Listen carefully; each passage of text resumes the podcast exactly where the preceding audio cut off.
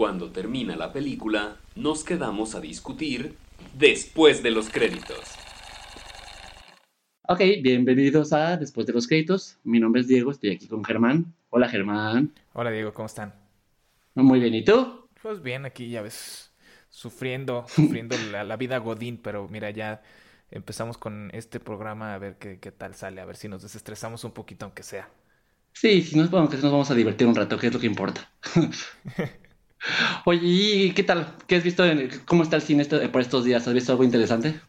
Ah, vi la de Upgrade, no sé si, si ya viste la de Upgrade, de máquina No. asesina le pusieron aquí, porque a todo le tienen que poner subtítulos, yo tengo una pelea durísima con eso, o sea, no me importa que hagan traducciones horribles, bueno, sí me importa, pero esos todavía se los paso, pero películas Ajá. que no traducen, lo que hacen es que les agregan un subtítulo horrible que, que nadie les pide, o sea, la de Upgrade ya le pusieron Upgrade aquí, entonces ya déjenlo como Upgrade, ¿por qué le tienen que poner máquina asesina? Porque yo creo que más bien no se les ocurre ninguna otra cosa que poner. Y es como que, bueno, está en inglés y no lo podemos cambiar, pero hay que agregar algo, nuestro toque. Probablemente, probablemente. Pero está muy buena. Es de, es de League One L, o nunca, nunca sé pronunciar el nombre de ese cuate. Pero es el cuate que, que escribió la primera de Saw y que escribió la primera de Insidious. Ajá. Entonces, eh, pues, obviamente sabe cómo trabajar en cosas poco comunes con bajo presupuesto. Y, y esta película encaja muy bien en ese aspecto. Entonces está muy chida, muy, muy chida. Y tengo la, tengo la reseña, subí la reseña en el canal. Entonces, pues ahí la pueden checar también si quieren. Creo que es un buen momento, entonces dinos cuál es, cuál es tu canal para que puedan ver esa, esa reseña. Es eh, youtube.com diagonal Germán Gallar con doble L, como Gallardo nada más sin las últimas dos letras. Y ahí están. Y ahorita Perfecto. acabo de subir una reseña también de, de Depredador, pero bueno, es de la viejita.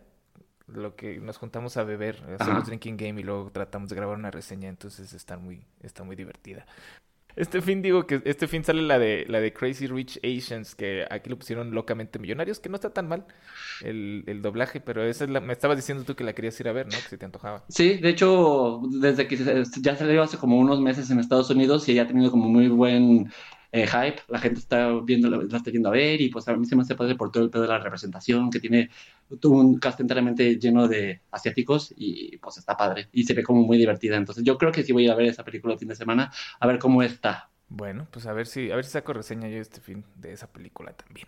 Pero total, háblame, Diego, háblame. ¿De, de qué vamos a Sí, hablar? claro. qué, cuál, ¿Cuál es el asunto de este podcast? Eh, Lo que es- esta semana ha estado, estuvo como mucho en las noticias fue el tráiler de Captain Marvel, la nueva película de Marvel. No sé si lo viste y tuviste la oportunidad. ¿Qué, qué pensaste sobre él? ¿Te gustó? ¿No te gustó? ¿Tú- ¿Cuáles son tus piensas con el tráiler de Captain Marvel? eh, tiene sus pros y sus cons, ¿no? O sea, bueno, obviamente sí lo vi porque todo el mundo lo vio. No sé si sepas, pero tiene ahorita Sí. alrededor de 29 millones de vistas en YouTube. ¿Ya tan rápido? ¿no? Si te pones a pensar que también está en Twitter y que también está en Instagram y que también está en Facebook y que no nada más está en, en la página de Marvel, ¿no? También está en el Twitter de no sé cuántas eh, cuentas de Twitter de, de cine y no sé cuántas cuentas de Facebook de cine, más cuentas de Marvel. O sea, Seguramente en ¿cuántas el personas- Disney también. Todo el mundo ya vio este, o sea, rompió un poquito el internet este tráiler y, y, y, pues creo que con razón, ¿no? Con, con buena razón, porque para empezar empieza con Blockbuster, lo cual está muy chistoso, claro. ¿no? Es como decir, ok, miren chicos, para que sepan que esto empieza en el pasado, ¿no?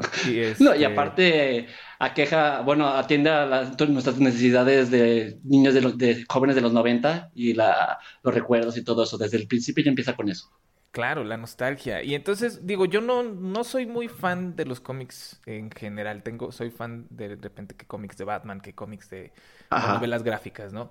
Entonces, de Capitana Marvel no sé, no sé gran cosa, pero, pero dijeron los, los de los del universo cinematográfico de Marvel que es la más poderosa de los de los este ah, superhéroes que hay en este universo, lo cual pues es muy conveniente para matar a Thanos, me supongo, en la última película, ¿no? Al- no sé, tampoco yo estoy muy metido en el mundo de los superhéroes, pero al parecer, es- eh, no sé si en una compa- comparativa sea más fuerte que Superman, porque al final de cuentas Superman es el superhéroe más fuerte del, del universo de DC, según yo creo, no estoy seguro. Pero al parecer eh, Captain Marvel está como a la altura de Superman, o será a la altura de Goku quizás, no sé, o sea, no, no, te- no- no vengo manejando ese dato, pero al parecer es como un, un- una, una superheroína muy, muy, muy fuerte. Sí, y si te pones a pensar, o sea, es la película número 21 del universo de Marvel. Ya tienen 21 películas en, este, en, este universo. No lo puedo creer, es ridículo la cantidad de cosas que han sacado. Y, y, yo ya estoy... 21 películas en 10 años. Exacto, entonces yo ya estoy bastante eh, acostumbrado, digamos, a la fórmula de Marvel. No estoy en contra de las películas de Marvel, pero sí estoy en contra de la misma fórmula en todas las películas, porque cuando tienes 21 películas, donde de esas 21, 17 eh, tienen la misma fórmula, pues como que sí cansa un poquito. Esta película, por el tráiler por lo menos, parece que tiene una fórmula diferente, porque ya dijeron también que no va a ser una origin story, va a contar lo que ha pasado con ella durante todo este tiempo de los Avengers pero no, no van a contar cómo se creó ni nada, o por lo menos la película no se va a tratar a 100% de eso, a lo mejor lo van a decir en los primeros minutos de la película o no sé, pero eso es algo que a mí por, por lo menos me emociona mucho porque eh, las mejores películas de Marvel que, que a, mí me gustan más pues son las que ya son segundas o terceras partes, ¿no? Como El Soldado del Invierno o como... Civil War o como la última de Avengers, que es la tercera, ¿no? Claro, no, y que a final de cuentas creo que a lo que, a lo que Marvel siempre ha funcionado y que, que esto es lo que está bien, es saliéndose a la fórmula que muchos le funciona, ¿no? Por, como por ejemplo con Thor, que decidieron traer Taika Waititi, que es totalmente diferente con lo que ha hecho antes, y, para mí creo que la de Thor Ragnarok es la mejor de, de, en general de Thor, o que trajo a James Gunn para Guardianes de, de, la Galaxia, que le dio su propio toque, o sea, creo que lo que Marvel debería empezar a hacer, y no sé si sea el caso también con Captain Marvel, pero que le funciona muy bien, es como darle más libertad a los directores, siguiendo un poco su fórmula, sí, pero que tengan un poco más de libertades creativas como estos dos directores, ¿no? Sí, o sea, yo sí estoy, estoy como emocionado. El director de esta película, ¿quién, quién es? Oye, ni, siquiera chequé qué más. Ah, pues son dos, mm. cuates. Este, híjole, ¿qué película? ¿Sí? Sí, y han hecho, hicieron otra película que es muy buena, pero no me puedo acordar cuál es. Déjame, ahorita te busco. A ver. Pero, pero sí, me acuerdo que hace poquito reseñé o recomendé una película en el canal y dije, este, que, que, me está, que yo estaba muy emocionado porque está, los directores de esa película también eran los directores. Es Anna Bowden y Ryan Fleck son los directores. Eh, ¿Y, qué otras películas han hecho? No son tan reconocidos, ¿verdad? A final de cuentas. No, no, no. Pues ya ves que es el, truquito que traen para que les salga más barato este, hacer, hacer las películas. Sí, que, que, no sean mundialmente reconocidos, pero que sí tengan como un toque aparte, que puedan distinguir sus películas, que es como la tendencia. Sí, dirigieron Mississippi Grind. Mississippi Grind, que Eso no la he visto. La de, de drama con, con, Ryan Reynolds y Ben Mandelson. Ajá. Y, y, está muy buena. Es un drama muy. Eh, tiene un desarrollo de personajes bastante bueno. Es más, la película, la película es más como una estudio de personajes. Son juntas a dos ah. personajes que no, como que no son muy eh, juntables y los, pones en una posición en la que tienen que estar juntos y no se pueden separar durante un rato. Entonces. ¿Una eh, pareja dispareja? Pues, ajá. Entonces, eh, lo hace muy bien porque lo hacen en forma de drama, no, no funciona como comedia. Claro. Entonces, en ese aspecto funcionan muy bien, está muy bien hecho. Ajá.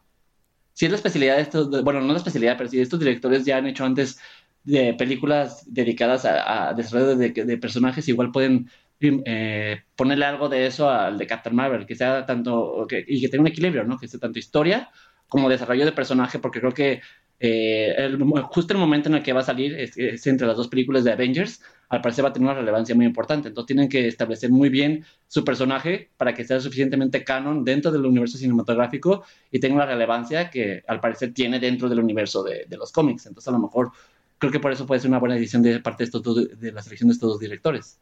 Sí, es un chambono, ¿no? La verdad sí se están metiendo en un, un, pedote porque, o sea, hay mucha expectativa con Captain Marvel. No, hay mucha expectativa con que qué va a pasar. Pues que sea la primera película hecha, no, que sea la primera película, la primera película formal de Marvel que tenga una mujer protagonista, aparte. Es lo que me da miedo, ¿sabes? Me da mucho miedo que o sea, por ejemplo, lo que funcionó mucho con Wonder Woman fue que a pesar de que es la primera película con una protagonista mujer de como superhéroe, eh, no sientes que se trate de, de eso. De eso. Sí, sientes que se trata más de, de, un superhéroe común y corriente que está en un lugar. Sí, claro. Que, que es la Mujer la Maravilla, ¿no? Que, de repente viaja.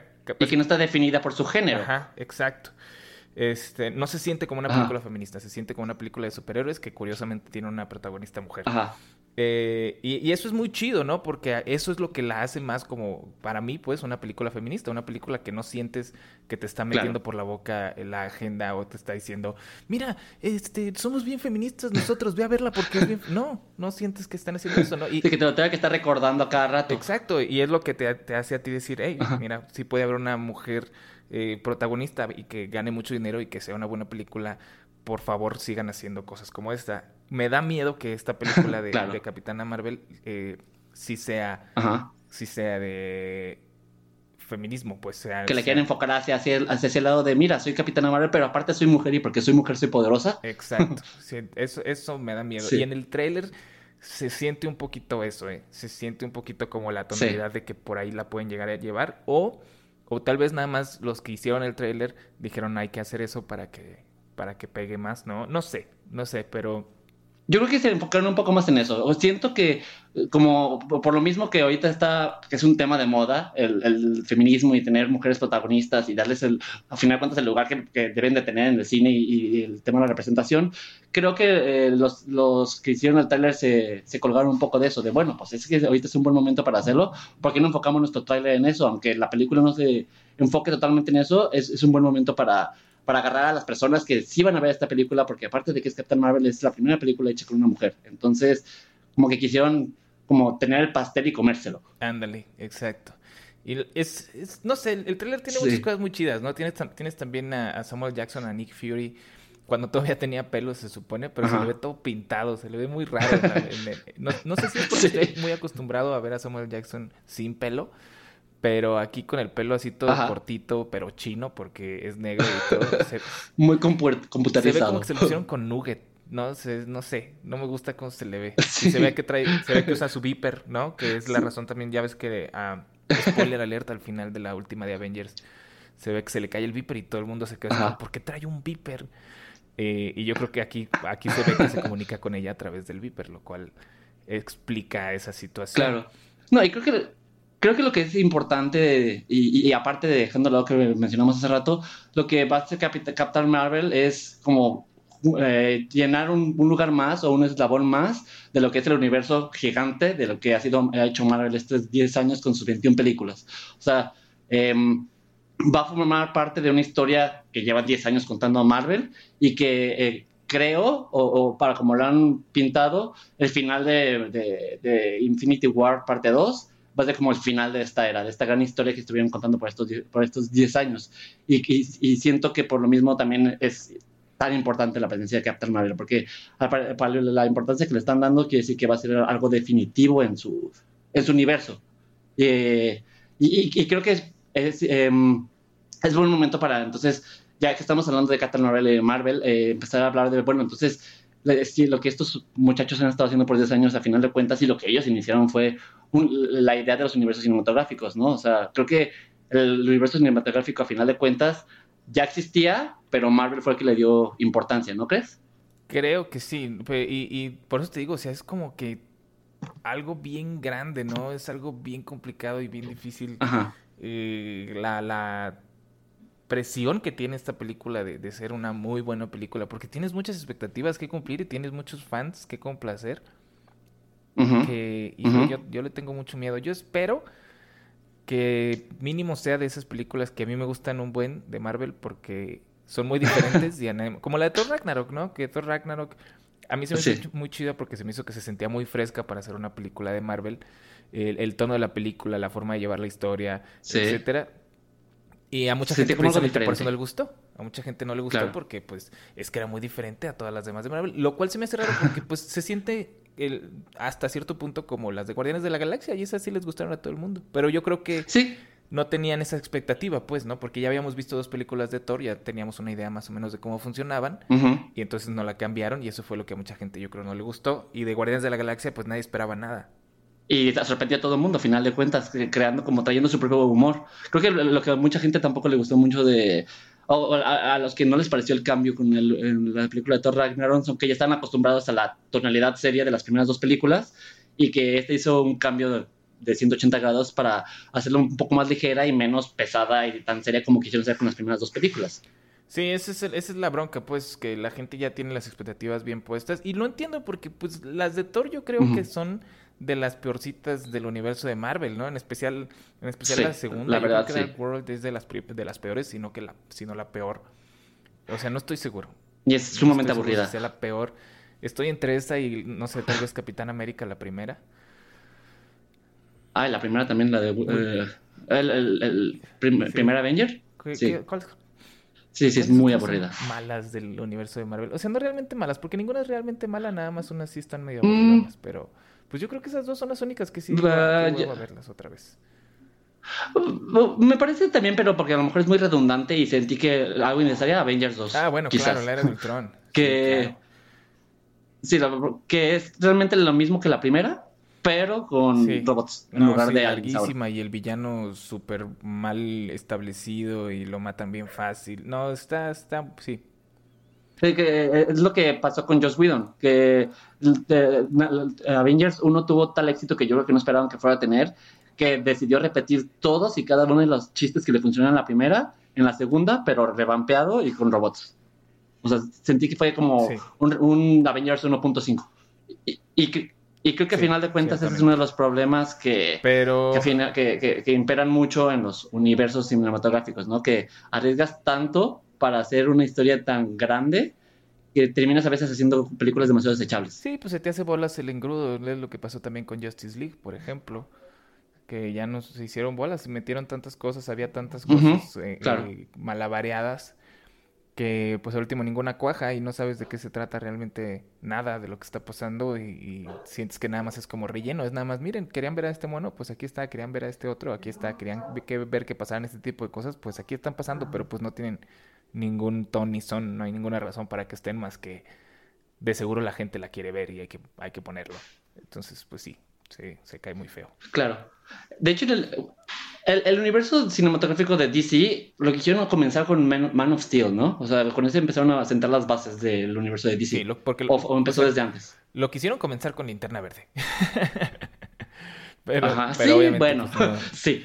por obvias razones no, no lo hicieron y luego sí lo, y lo Ujú. empezaron con Man of Steel que yo no entiendo Man of Steel a mí se me hace una película o sea si la comparas con las de Marvel están a la par yo las siento muy a la par con las de Marvel es, es divertida es ¿La emocionante de Man of Steel? sí tiene buenas escenas de acción tiene Ajá. suficiente historia para que te importe el personaje eh, tiene nada más eso del final, Ajá. ¿no? Tiene ese final que mucha gente que es fan de Superman no le gustó de porque Superman no mata. Pero a mí se me hace que tiene sentido dentro de la película.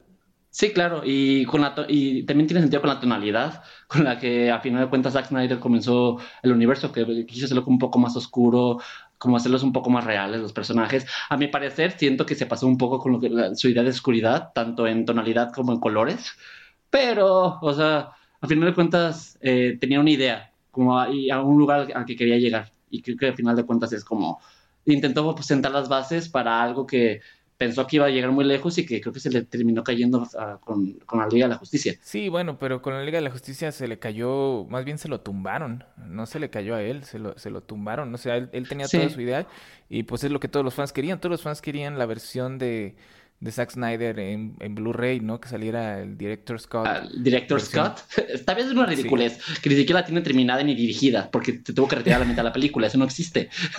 Sí, claro, pues, pero pues era una muy buena idea. Es algo que yo creo que hubiera vendido muchísimo si, si hubieran, le hubieran dicho, oye, Zack Snyder, ven por favor, te damos una lana y, y acaba de unir este los, los cabos que dejaste ahí sueltos, ¿no? Mete las escenas. Pues es que hay muchos cambios que hicieron en esa película. La película, por ejemplo, Ajá. empieza con, con Batman, ¿no? Tratando de agarrar Ajá. a un cuate y, y luego se avientan unos chistes ahí todos pedorros que... ¿Metidos con calzador? Sí, horribles, que después te das cuenta de que 100% eso fue lo que pasó.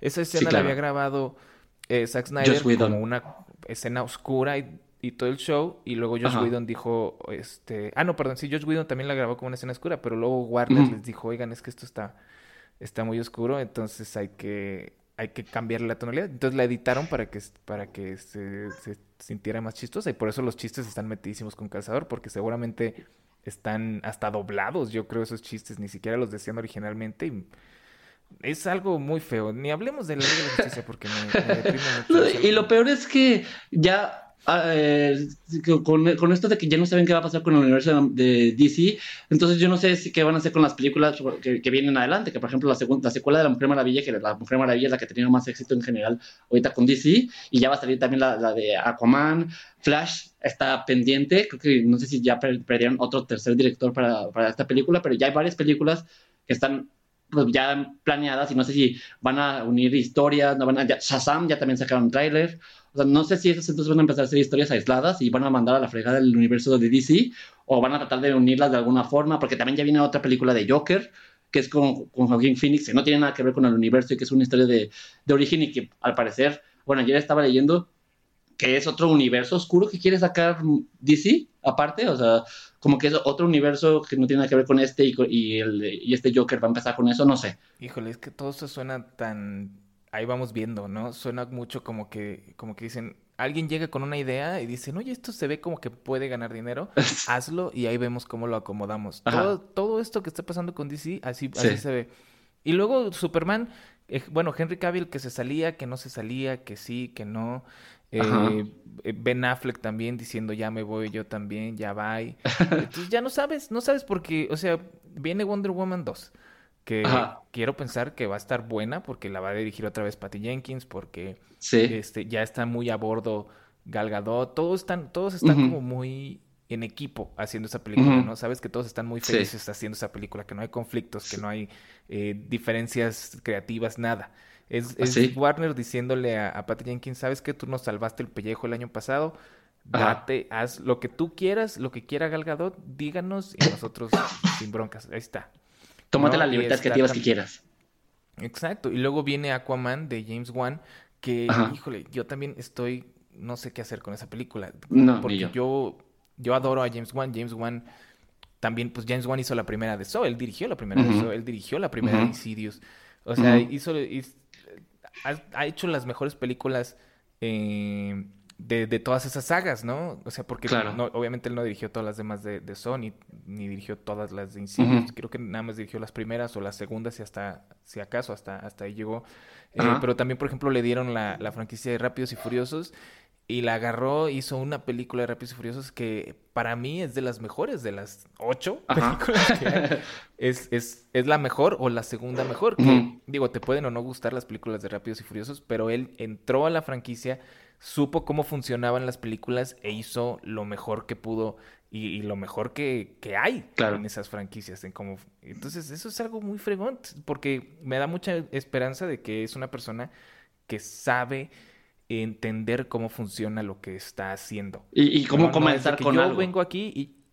Exacto, no, no llega y dice yo voy a hacer lo que yo quiera. No, él dice, ok, ya entiendo cómo funciona la saga de películas que están haciendo aquí, ya entiendo cómo funciona el género que estamos tratando aquí, lo voy a agarrar y lo voy a, le voy a meter esteroides, lo voy a hacer lo más fregón posible. Entonces, Aquaman tiene mucho potencial porque tienes a Jason Momoa eh, al frente de ese cotorreo que, que, tiene mucho carisma, que tiene... Y que también es muy carismático. Sí, exacto.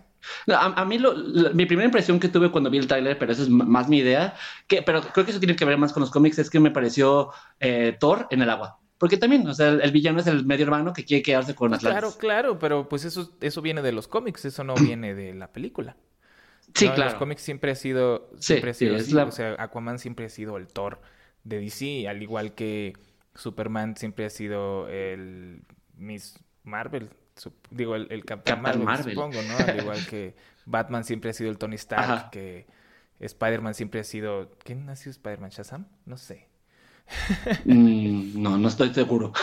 Pero sí, o sea, sí, van como con mucha competencia. A, mí me entusiasma y creo que estoy de acuerdo contigo con, eh, con, que James Wan tiene como su propio toque y creo que es algo que también DC se dio cuenta que, que, va a funcionar es mete directores que sepan qué es lo que hacen que, que una idea clara de hacia dónde quiere que llegue su película y darles un poco de libertades creativas. Pones una línea para darle libertades creativas. Le funcionó muy bien con Patty Jenkins y a lo mejor con Aquaman puede que sí tenga potencial. No sé si, si, si Aquaman sí tiene éxito, deciden hacer una segunda película o deciden de tenerlo ahí y empezar con otro universo. O sea, Eh, creo que ese, es el, el, mayor problema, que están haciendo, están empezando a sacar como varias películas, que pero que parece que no van a ninguna parte. También eh, ya hay tres películas de Harley Quinn, una de ella sola, otra de Suicide Squad 2 y aparte otra que, se va, que va a salir con Gotham Sirens, que también va a salir con Yaya Venenosa y con uh, Batgirl que se me hace, y luego aparte hay otra película pensada que se, con Birds of Prey, que creo que es, parte de otro universo, o sea, muchísimas ideas. Se siente muy, pues aviéntalo y luego vemos cómo hacemos que, que pegue todo, o, o, vemos si nada más lo dejamos. Sí. O sea, DC está muy desesperado por alcanzar lo que está haciendo Marvel, ¿no? Y, y pues es que... Pero Marvel también lleva años poniendo las bases. Que ¿Cómo no vas a querer hacerlo? Exacto, o sea, si te pones a ver, o sea, para empezar, ves el tráiler de, de, de Captain Marvel que tiene 29 millones de vistas en 24 horas, ¿no? Y, te pones a pensar también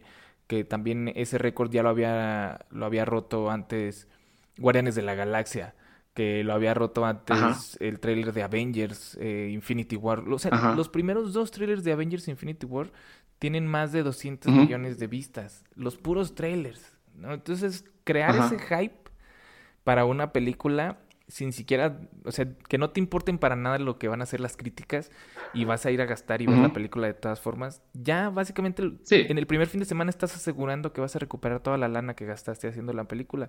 Eso es algo que cualquier... Pero que ya tienes un fanbase. Claro, es, es algo que cualquier productora quiere quiere poder tener. Entonces, por eso mucha gente está creando sus universos y por eso Warner, que tiene la, licencia de DC, están desesperadísimos porque no pueden lograr eso y la oportunidad que tenían de lograrlo ya la echaron a perder dos veces.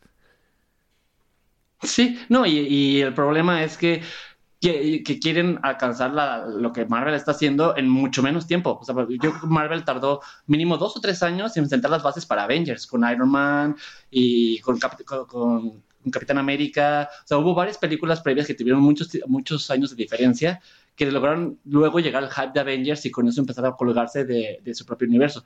DC quiere hacer lo que Marvel logró como uno o dos años en menos de un año y con un montón de diferentes historias y de un montón de diferentes directores que no van hacia ninguna parte. Entonces creo que, que mi opinión creo que lo que deben de hacer en lugar de tratar de competir contra Marvel es hacer su propia cosa. No, no trates de competir, competir con el hype de Marvel, mejor haz tu propio universo con tus propias ideas y, no, y, y, trata de sacar algo que esté bien sin que tomes en cuenta la competencia. Sí, pero pues es, es, algo difícil, yo creo. Digo, ya quisiera yo tener todo el dinero que tienen los productores que hacen estas películas. Pero pues es que es la desesperación. Estás... Porque, mira, supongamos que ellos dicen, ok, vamos a tomarnos nuestro tiempo para crear nuestro universo y para terminar haciendo las películas súper multimillonarias que hacen eh, los de Marvel. Y para cuando tienen su segunda o tercera película que con ritmo lento y todo, y todavía les faltan como dos años para sacar su película buena, se acaba el hype de los superhéroes en el cine. Entonces, eso es lo que le tienen miedo, yo creo, los de Warner ahorita, ¿no? Que, que ahorita es donde está el hype, ahorita es donde está todo el desmadre de que la gente. Entonces, antes de que, antes de que se acabe lo de Marvel, antes de que se acabe Avengers Infinity Wars parte 2, este, porque quién sabe qué va a pasar después de ahí. A lo mejor la gente ya después de esa ya dicen, ya saben qué, ya tuvimos nuestro viajecito, ya tuvimos nuestro, nuestros buenos 10 años de películas de superhéroes, ya queremos cosas nuevas, ¿no? Claro. A, mí, a mí lo, que me, lo que me estresa un poco y que creo que va por la línea de lo que tú dices es, bueno, ya eh, no solo DC se, ya se dio cuenta que los universos funcionan, ya varias eh, este, casas productoras están empezando a darse cuenta de que, ah, si a Marvel le funcionó y DC está empezando, yo quiero empezar mi propio universo cinematográfico. Ahí está el que quiso hacer Universal, su Dark Universe, que no le funcionó para nada, con la momia. O ahorita lo que está intentando hacer como muy por debajo del agua, pero hacia allá va el, universo del conjuro. No, pues ¿cuál muy por debajo del agua? Pues es algo que ya, pues ya existe, o sea, ese universo ya está. Ya es un universo. O sea, tienes el conjuro, tienes a Anabel y ahora ya tienes la monja. Y, y lo más raro es que, o sea, no les preocupa para nada porque eh, eh, hacer películas malas. Porque La Monja, por ejemplo, es una película muy mala. Anabel, la primera, es una película muy mala. Pero eso es lo mismo. Tienes el hype de las dos del conjuro antes. Y, y, tienes el hype de que está basado en una historia real, aunque no sea cierto, pero tienes como ese hype. Y entonces ya, o sea, lo único que haces es que esperas que la gente la vaya a ver el primer fin de semana y ya con eso ya recuperas el doble o el triple de lo que te costó, de lo que te costó hacerla. Porque estas películas, estas películas cuestan 20, 40 millones en hacerse. Entonces, con que el primer fin de semana ganes 80 Y, millones. que, y fue, ya. fue lo que pasó con La Monja, que al final de cuentas el primer fin de semana to- fue todo el mundo a verla por el hype y con eso ya recuperaron todo el dinero que, que le invirtieron fácilmente de- a nivel internacional por lo menos. Sí, entonces, pues ganó, ganó un lanonón, ganó y ya, ya, o sea, que esté mala, que la gente no le haya gustado, lo que sea, ya a los productores les vale porque ellos ya tienen, ya tienen más lana de la que tenían Ajá. cuando la hicieron. Entonces, pues obviamente va a haber una Monja 2, obviamente va a haber una Anabel 3, obviamente va a haber Sí, por supuesto. O sea, ya ese universo ya está bien plasmado y, y es un universo, es de los universos más redituables por lo mismo de que es súper barato hacer una película de terror. Una película de terror es baratísimo porque es Sí, pura iluminación, tienes pocos personajes, no necesitan ser actores famosos, puede ser en un lugar nada más, en una locación chiquita. O sea, es súper barato de hacer una película de terror y a la gente les encantan las películas de terror. O sea, No, y aparte tienes, y tienes a, a los, a los protagonistas del conjuro que son unos cazafantasmas que sí existen en la vida real y que tienen miles de casos con los que pueden este, sacar o hacer una tercera película de un conjuro con otro fantasma y de ahí partir con o- otra historia aparte. O sea, los, eh, tienen tantos personajes y tantas historias que contar que ese universo va a seguir creciendo. Claro, o sea, pues es más, estos cuates, esta, esta pareja de, de investigadores paranormales, pues son los de Amityville. Tienen la historia de Amityville Sí. también. Entonces, que no te sorprenda que al rato saquen Amityville versión del conjuro. Y órale, ya Sí, también. la sin Amityville. problemas. Entonces, sí, es, es, Sí. es una mina de oro que, con la que se toparon estos cuates. Entonces, No, y- pero luego también te pasa, por ejemplo, que tienes a lo que intenta hacer Universal con Dark Universe, que se fue toda la fregada con, su, la momia, que es un asco. Y según yo ya tenían planeados también hacer la novia de Frankenstein, El hombre invisible con Johnny Depp, la novia de Frankenstein con Javier Bardem. Y no, según yo ya los tienen en pausa, ¿no? O sea, ahorita no, hay- no están en, en- en idea de, sacar, de sacarlas. No, no, para nada. O sea, todo está en, en hold, que le dicen. Sí, pues ya habían sacado la foto, esta foto grupal, que ni siquiera era una foto grupal Sí. real, ¿no? Se habían tomado todas las fotos por separado y luego los habían photoshopeado juntos. Pero, pero pues tenían, existía esa foto de que ya era como el teaser de, oigan, viene lo bueno con esta, es- este universo. Y luego salió la momia, que también es algo, fíjate, también lo habían intentado hacer antes con la de Drácula, Ajá. ¿no? Un Told Sí. Que tampoco pegó Ajá. tanto y entonces dijeron, no, no se crean, esa no, no va a ser parte del universo. Y luego salió la momia y dijeron, ¿saben qué? A lo mejor la de, la de Drácula sí es parte del universo y la de la momia es la que no es. Hay que ver qué es lo que pega. Están aplicando la de DC también. Sí, pero la bronca es, es que pues quisieron meter a Tom Cruise, ¿no? Y Tom Cruise pues le gusta mucho moverle algo iónico así, entonces a lo mejor tuvo algo que ver ahí. Sí, sin problemas. Pero pues entonces, eh, aquí es donde te das cuenta que, ok, los universos sí son redituables, pero la gente también es, tampoco es babosa. Entonces, eh, tienes que ser un universo que sea lo suficientemente interesante, donde la historia por lo menos vale la pena y no es un pastiche como con la momia, y que tenga las bases suficientes como para poder hacer una, un universo completo sin que tengas que meter toda la historia de todo el universo en una película, como le pasó a la momia, porque en la momia empezaron a meter que lo de la momia, que lo del el Jekyll y Mr. Hyde con, este, con Russell Crowe y luego con, con hints también del, del hombre invisible. O sea, quisieron sentar las bases de todo el universo en una sola película, cuando al final de cuentas eso lo tienes que hacer en diferentes películas y con historias que valgan la pena, no con, con, con, cosas que se le vayan ocurriendo. O sea, la, la gente no es, eh, no es tonta. Va a ver tu película si le llama la atención. Por más que le vendas y le pongas a Tom Cruise enfrente. Sí, claro. Y luego, por ta- por ejemplo, también están haciendo este universo de Godzilla, ¿no? Que, que no es tan, Ah, sí. no es tan universo, pero pues son también películas que tienen que ver eh, hasta cierto punto, ¿no? Que, que ya todos estamos esperando Godzilla 2, eh, Rey de los Ajá. Monstruos, que también se vio el tráiler, lo pusieron el tráiler en la Comic Con. No, no fue en la Comic Con. O sí fue en Comic Con. Sí, sí, sí, fue una Comic Con, sí. Y Que también está Millie Bobby Brown. Ajá, que salen, salen todos los que han eh, compartido escenario con monstruos alguna vez, porque sale Millie Bobby Brown Ajá. y sale este cuate de, de Game of Thrones, el Lannister, no me puedo acordar cómo se llama el actor, Ah, sí, sí. pero dices, eh, Sh- Shan. No, sí, sí, sí, es un Shan, ¿no? Ah, no me acuerdo. sí, pero salen, salen muchísimos que, que dices, como que el, eh, los requisitos para esta película es que estos personajes, que, que estos actores hayan antes convivido con monstruos en alguna otra película. Porque Ajá. Porque tienes a varios, ¿no? Tienes, tienes a Vera Farmiga. Que Vera Farmiga ha salido en El Conjuro y ha salido en varias películas de terror. Entonces, eh, ya, conoce monstruos. Tienes a Sally Hawkins, que salió en, en En La Forma del Agua. La forma del agua, sí. Y también Con la otra de. Godzilla. Claro, tienes a, a Kyle Chandler, que es este Ajá. El que salió en Super 8 también, con un monstruo, ¿no? Ah, sí, cierto, tienes razón. Tienes a Bradley Whitford, que es un comediante buenazo, que salió en Cabin in the Woods también, con un montón de monstruos. ¿Y en, y en Get Out? En Get Out, bueno, pero en Get Out no, no hay monstruos. Tienes a, No, no. a Charles Dance. Charles Dance es el de, el de Game of Thrones, Ajá. que ha salido en, ha salido con muchos monstruos. O sea, te digo, tienes un buen de, de cada, cada actor que sale en el Ajá. trailer, este ha convivido con monstruos en alguna otra película. Entonces, ese, Sí. ese requisito de que supieran actuar con monstruos en, en pantalla verde o algo, no sé. Pero, pero ojalá, este, porque se ve, esa se, se ve buenísima. Yo, yo soy muy fan de la primera, entonces estoy muy Ajá. emocionado por esta.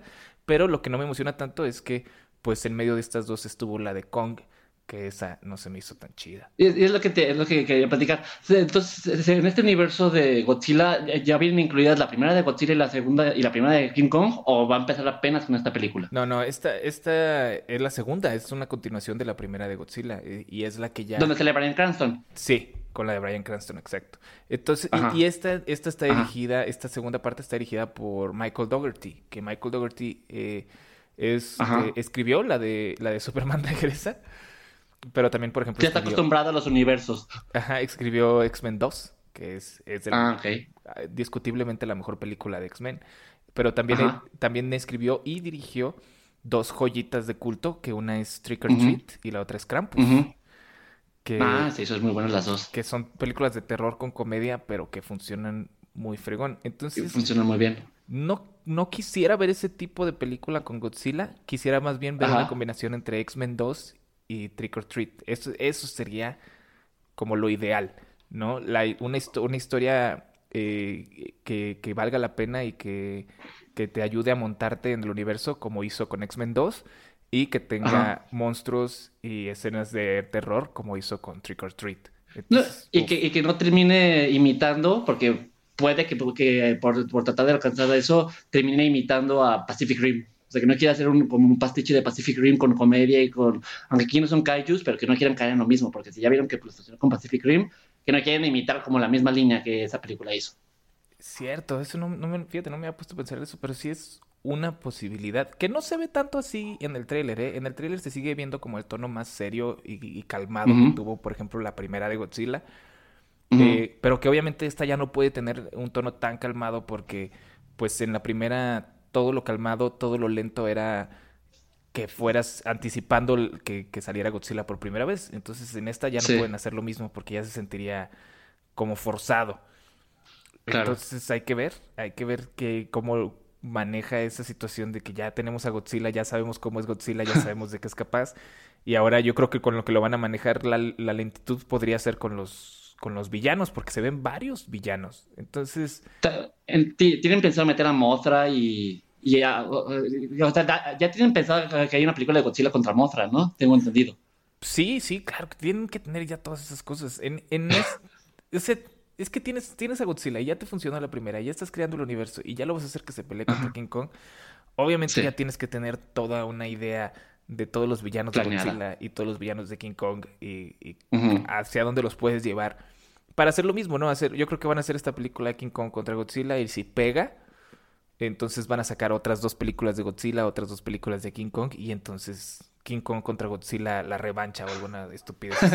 Y, y- y la ventaja de esto es que realmente puedes poner a los actores que quieras, porque al final de cuentas los importantes es Godzilla y King Kong, no tanto los actores, entonces pueden ir y venir, porque seguramente no creo que ve- tenga nada que ver ni Elizabeth Olsen ni, John, ni, ni, ni Jonathan Taylor Smith en esta película que fueron los de la primera, o sea, seguramente ni van a salir. Como el, la- la- el enfoque es en Godzilla y no tanto en los actores, pueden hacer el universo que quieran con, el- con los actores que vayan y vengan, mientras no pierdas a Godzilla y a, y a los villanos. Sí, o sea, pues ya moverlo como quieras. Yo creo que no sé, al principio de esta película nada más haces como que en la tele mencionen a los personajes del anterior o que en algún momento haya Ajá. como vayan al, al salón del presidente y el presidente tenga ahí una foto del güey porque tiene medalla conmemorativa, alguna cosa así.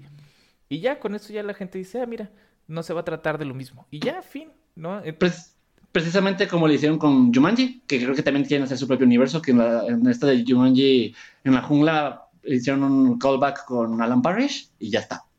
Sí, es algo. Yumanji también es algo que me emociona mucho, porque la primera de Yumanji, bueno, la primera de las nuevas de Yumanji, este, eh, fue una sorpresota, ¿no? También es una película que ganó muchísimo dinero y creo que, creo que tuvo mucho que ver también la fecha en la que la sacaron, que no había tantas películas que valieran la pena y las películas que se suponía que iban a valer la pena que salieron en esas fechas estuvieron bien culés. Entonces, entonces no tuvo, duró como dos meses sin nada de competencia. Entonces cada semana quedaba en primer lugar de taquilla y ganó un lano no, no. Y ahorita y tienes a La Roca. O sea, a final de cuentas, si no hay nada, nada bueno que ver y hay una película con La Roca y, que me hace, que me recuerda a mi infancia, evidentemente la voy a ver. Exacto. Sí, entonces eh, dieron también con una mina de oro ahí. Y lo, la buena noticia es que la segunda parte que ya, ya están haciendo, ya están en preproducción. Eh, también la salen, van a salir exactamente los mismos actores, la va a dirigir el mismo cuate y la van a escribir. O sea, es el mismo equipo que hizo la 1.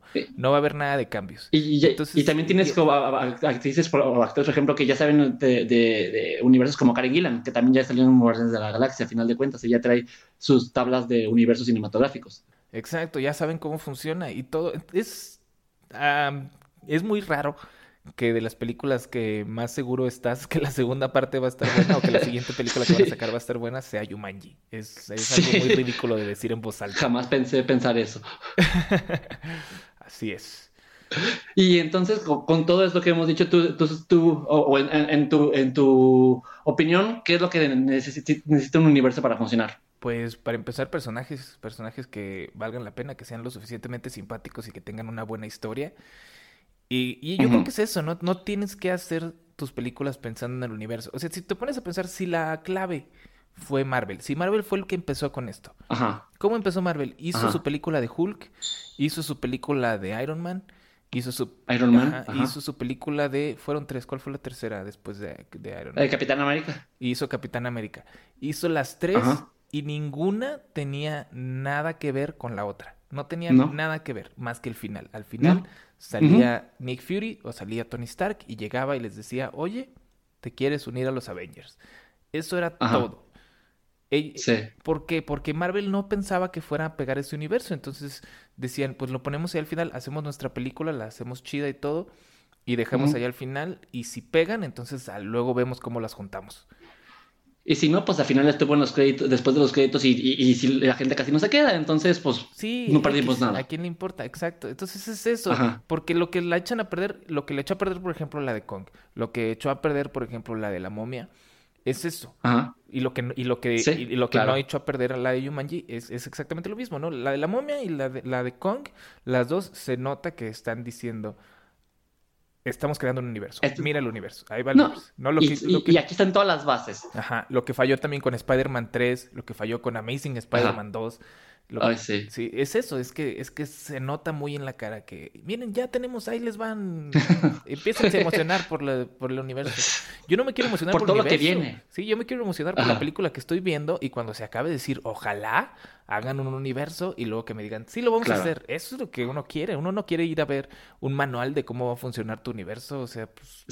Es lo que te digo, que, que no piensen que la, que la gente es estúpida y que tiene que agarrarle la manita y explicarle, mira, esto va a ser parte de un universo. No, que se emocionen solitos para que lo quieran ver después. Exacto. Sí, no, es, es, es no pensar en un futuro, no estar ah, tratando de atar cabos que ni siquiera ha soltado todavía. Entonces, pues no, no, no, no ese es el truco principalmente, hacer una buena película y luego hacer otra buena película que puedas pegar tarde o temprano. Y, que puedas capitalizar con ella, a final de cuentas, porque Hollywood lo que quiere es dinero.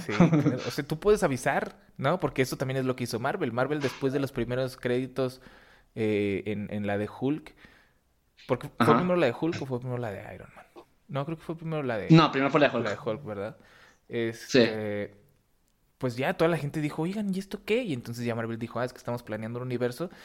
Pero sí, entonces la gente ya estaba emocionada por el universo y ya eso hace que la gente vaya a ver las otras películas, pues, pero no lo estás diciendo en la película, no estás diciendo en la, durante la película, miren el universo, miren el universo. La gente se emociona por la película, investiga y entonces ya se da cuenta. Esa es la forma. Maneja, maneja el universo por afuera de las películas y luego ya júntalos en una sola película o algo así. Sí, no, claro. O sea, primero considera lo que, lo que, que lo que la gente va a ver es la película. El universo es como la parte extra de, de, de todo esto. Sí, funciona muy bien. Y de hecho, Marvel eh, con, con, la idea de los universos fue también pionero, a final de cuentas, en lo de poner y hacer una tradición, poner las eh, escenas relevantes con el universo después de los créditos. Tan es así que la última de, de Ant-Man, lo único que tiene relevante del universo es la escena post créditos. Todo demás puedes verlo como una película aislada y no pasa nada. Exactamente, y eso es lo que, o sea, lo que atrae, pues, ¿no? Que puedes ir a ver cualquiera de las películas y no necesitas haber visto la anterior, bueno, a menos que sea una parte 2 o así. Como Avengers. No, pero incluso, incluso, incluso puedes ir a ver Avengers y la vas a disfrutar aunque no hayas visto las sí. demás. Sí lo vas a disfrutar más habiéndolas visto, pero no tienes que y, y eso, es, eso es, lo esencial es hacer nada más, concentrarte en hacer una buena película y ya que tienes una buena película hecha, pegar las cosas que tienes que pegar. Totalmente de acuerdo, sí, me, parece que sí. Y creo que con eso, sí, o sea, a final de cuentas es lo que va a llamar la atención de la gente y lo que va a hacer que vayan. No, y no, no sintiendo que fuera tan forzado. Lástima que entonces, a no tomar en cuenta eso, ya nos quedamos en un universo eh, dark de Universal que nadie lo pidió.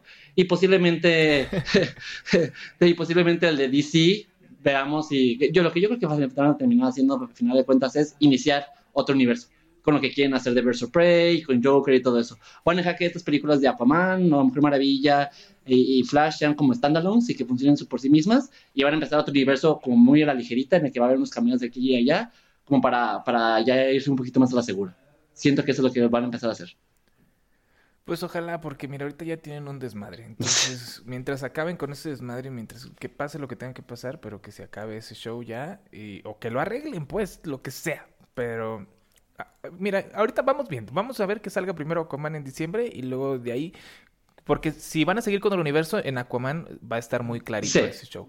Y si ya no van a seguir, en Aquaman también. Aquaman va a ser la película que nos va a decir hacia dónde se va a dirigir uh -huh. DC en, en, en, las películas que siguen. Y si no es Aquaman, entonces va a ser La Mujer Maravilla 2. Pero ya tenemos una de dos. Porque Shazam ya no creo. Shazam ya creo que ya es muy tarde. De hecho, escuché varios rumores, o leí varios rumores de que uno de los problemas de que Henry Cavill se quiera salir fue por un, un, una cosa de, de horarios, de que querían meter un cameo de Superman en Shazam y al final no pudieron y como que está pidiendo mucho dinero y así, o sea, aún así querían forzar a Superman en Shazam.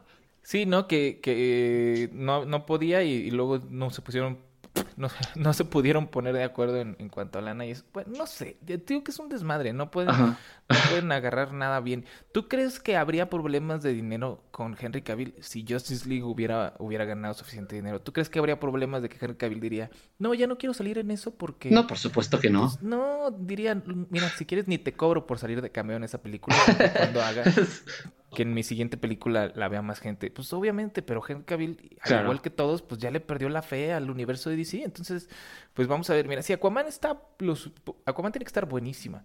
Tiene que estar muy, muy buena, ganar mucho dinero y luego tiene que llegar Shazam a estar todavía igual o mejor. Y luego, si estas tres, si estas tres que ya están hechas o semi-hechas eh, ganan un buen de lana, entonces todavía hay futuro. Si no, pues entonces ya ni que estamos. si no, las series que sigue sacando son las de la Mujer Maravilla, porque esas aparentemente van a tener siempre mucho éxito. Exacto.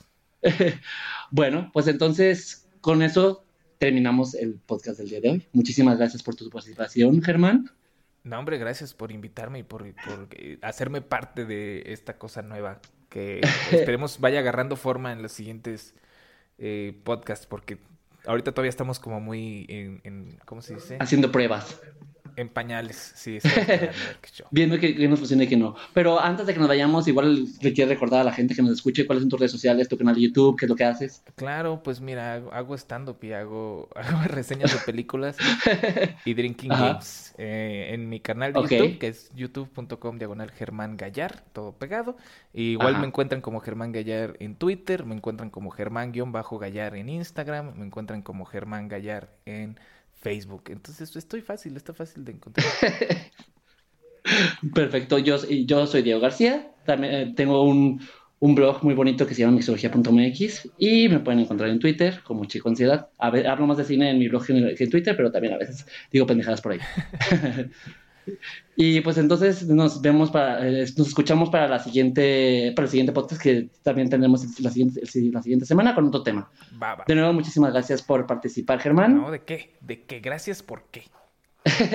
y tengan todos un muy bonito día. Buen- un bonito viernes, porque es viernes hoy. Después de los créditos.